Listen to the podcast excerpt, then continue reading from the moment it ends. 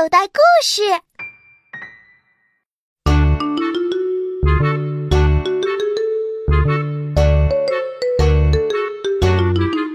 我叫下蛋的，是一个老精怪。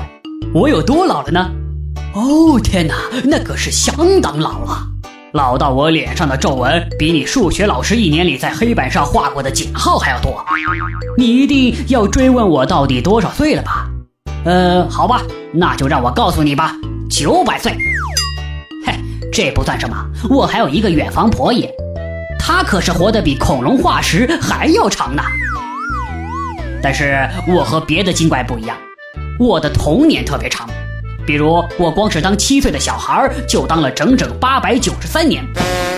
听了这话，你一定会忍不住叫起来：“哎呀，精怪老爷爷，你是不是老糊涂啦？人都是一岁一岁的长上去的，七岁、八岁、九岁，不可能像跳高一样一下从七岁就跳到了九百岁的吧？”嘿嘿，孩子，你们人类是这样的。可你别忘了，我不是人，我是一个精怪呀。我们精怪和你们人类是不一样的。虽然我们的一生也分为童年、青年、中年和老年四个阶段，但我们可以自由选择每个阶段的年数。比如，我不喜欢青年、中年和老年这三个阶段，我就一直待在童年不走，一直待到八百九十九岁，才嗖的一下直接跳到了老年。所以我要说，我是一个童年活了八百九十九岁，老年只活了一岁的老军官。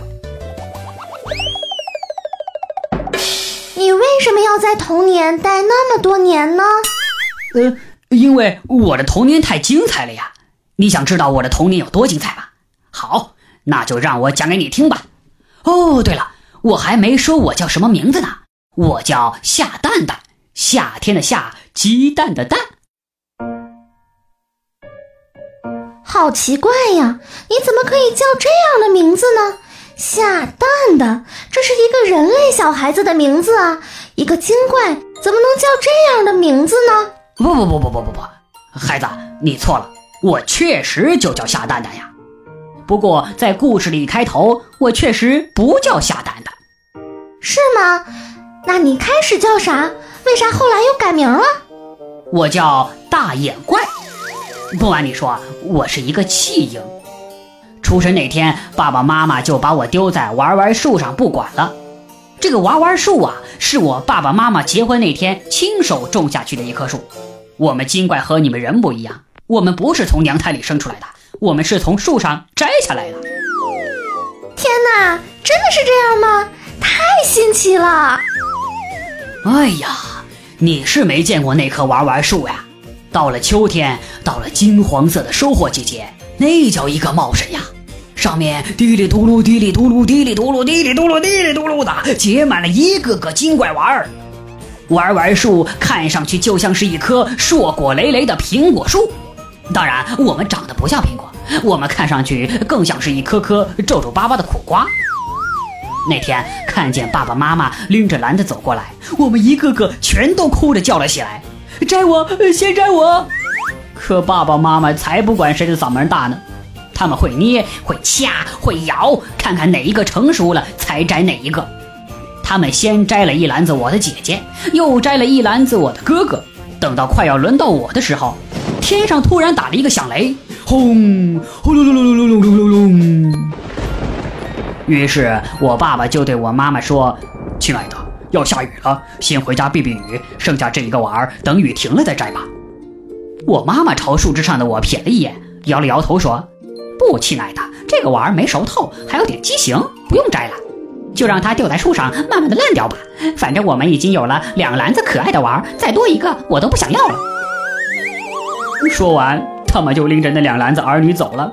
就这样，我一个可怜的弃婴，被孤独的留在了玩玩树上。大雨下的那叫一个大呀！大雨滂沱，雨水和我的泪水一起流成了河。你原来这么可怜呀，听得我心里好难过。他们走了之后没多久，原野上空的一道闪电就击中了娃娃树，呼啦啦，火星四溅，玩玩树顿时就像一把火炬似的燃烧起来了。眼看我就要被烧焦了。天哪，那可怎么办呢？就在这时候，突然一只大手把我从树上摘了下去。谁的手呀？是我外公。外公不但救了我一条命，后来还把我养大。尽管我差一点葬身火海，尽管爸爸妈妈一点都不爱我，但我毕竟还是活了下来。而且我像所有的小孩一样，会苦中作乐，每一天都过得非常快乐。那可多亏了你的外公呢！是呀是呀，但问题是我不是一个正常的精怪，我是一个畸形儿，是一个早产儿，身体和心灵都受过创伤，所以，所以我脑袋不是那么好使，有时都不知道自己在做什么，天天闯祸。总之，用你们的话来说，我就是一个问题儿童。所以后来的日子里，我妈妈每次看到我，总是埋怨我外公。爹，这下你后悔把它给摘下来了吧？我外公烦我妈妈着呢，当然我也有烦恼。我的烦恼就是没有一个哥哥姐姐肯跟我玩，他们都太忙了。可是他们都忙些什么呀？忙着和我爸爸妈妈一起种田呀。我爸爸妈妈经营着一座农场，农场那叫一个大呀。不过，广阔无边的田野里只种了一种农作物，叫叫魔法玉鼠鼠。这是一种啥植物呀？我咋就没听过呢？魔法玉鼠鼠其实就是玉米了。种这么多玉米干啥呀？精怪吃得了那么多的玉米吗？告诉你吧，魔法玉米不是吃的，它们是用来变魔法的。你知道？女巫会变魔法，有的女巫叽里咕噜叽里咕噜念一句咒语，就能把一个小孩变成一只癞蛤蟆。可是你不知道吧？他们之所以会把咒语念得叽里咕噜叽里咕噜的，是因为他们的嘴里含着一粒玉米。原来是这样啊！不是那句咒语拥有魔力，而是那粒玉米拥有魔力。我们家出产的魔法玉米最受女巫欢迎。所以订单像雪片一样从世界各地飞来，供不应求。于是我的爸爸妈妈只能和我的哥哥姐姐一起不停地种玉米、收玉米、种玉米、收玉米、种玉米、收玉米。这这就是他们的生活：种玉米、收玉米、种玉米、收玉米、种玉米、收玉米。嗨，这日子可真的很单调啊！是呀，那样的日子多无趣呀！我可不想种一辈子玉米。那人家又不和你玩，你咋办呢？既然没有一个哥哥肯跟我玩，那那我就主动去找他们玩。这天，我正一个人坐在粮仓顶上发呆。粮仓顶上？你家的粮仓吗？我咋就没听你说过呢？我是没有说过吧？我外公生前是粮仓看守人，所以粮仓就是我的家。我天天在玉米堆上滚来滚去，天天用玉米粒儿变魔法。我今年七岁，外公是在我五岁那年去世的。那天我正坐在粮仓顶上发呆，就远远的看见我的十个哥哥从田间的小路上朝着我的方向走来了。看到他们，我顿时就兴奋的跳了起来。哈哈，玩伴送上门来了，这下可知道怎么打发难熬的日子了。哈哈哈！是呀是呀，我看见就赶忙从小布袋里掏出一把魔法玉米，数出十粒儿，含到了嘴里。这个小布袋是我五岁那年过生日时，外公一针一线给我缝的。别看它土里土气的，还绣着一朵蓝色的刺猬花儿，但它特别能装，一次能装一百粒魔法玉米。所以我用一根绳子拴着它，整天把它背在身上。等到我的哥哥们走进我的魔法伏击圈，我开始念了起来：放屁虫。变，放屁虫变，放屁虫变。因为我一共有十个哥哥，所以我就一共念了十遍。哎呀，真是太有意思了，太有意思了。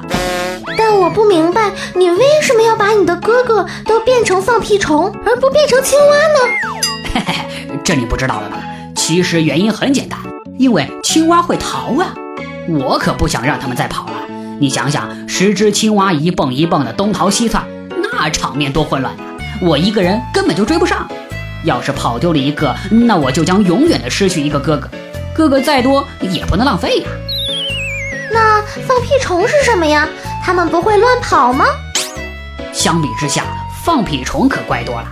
你只要在地上画一个圆圈，它们基本上就会老老实实的待在圈里头。就是个别一两个想越狱，你也可以把它们抓回来。这是我最经典的一个游戏了，玩了一整天我都不会厌倦。这个游戏真的很好玩吗？嗯，你是不知道有多好玩啊！只要我用一根细树枝去捅其中一个哥哥的屁股，他就会从尾部射出一股毒气。我做过测试，我最强悍的一个哥哥在四分钟之内能连续喷射八十次毒气。天哪，你这样虐待你的哥哥，就不怕他们报复吗？你就不怕等魔法的力量消退之后，他们一个个的重新又变回我的哥哥时，会把我揍扁吗？当然不会，人类和精怪是不一样的。人中了魔法啊，比如说你吧，比如说你被变成了一只青蛙，只是你改变了你的形状，但思维还是你自己的，你还能透过一双蛙眼看世界。但精怪就不一样了，精怪要是中了魔法，不但形状变成了放屁虫的形状。连思维都变成了放屁虫的思维。一旦醒来，他们只会说：“哎呀，我刚才做了一个好玩的梦，梦见我变成了一只放屁虫。”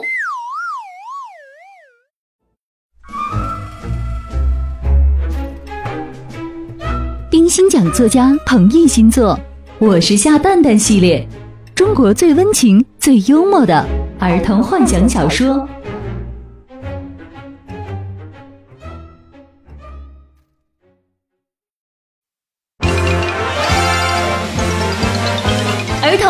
小说《我是下蛋蛋之信箱里掉出一个小精怪》，作者彭毅，编辑子木，演播乐天、小萌、刘鑫、复兴，FM 一零一点一陕西秦腔广播西安论坛制作出品。出品。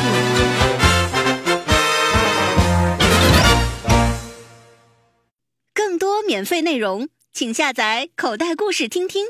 里面的好故事多的听也听不完哦。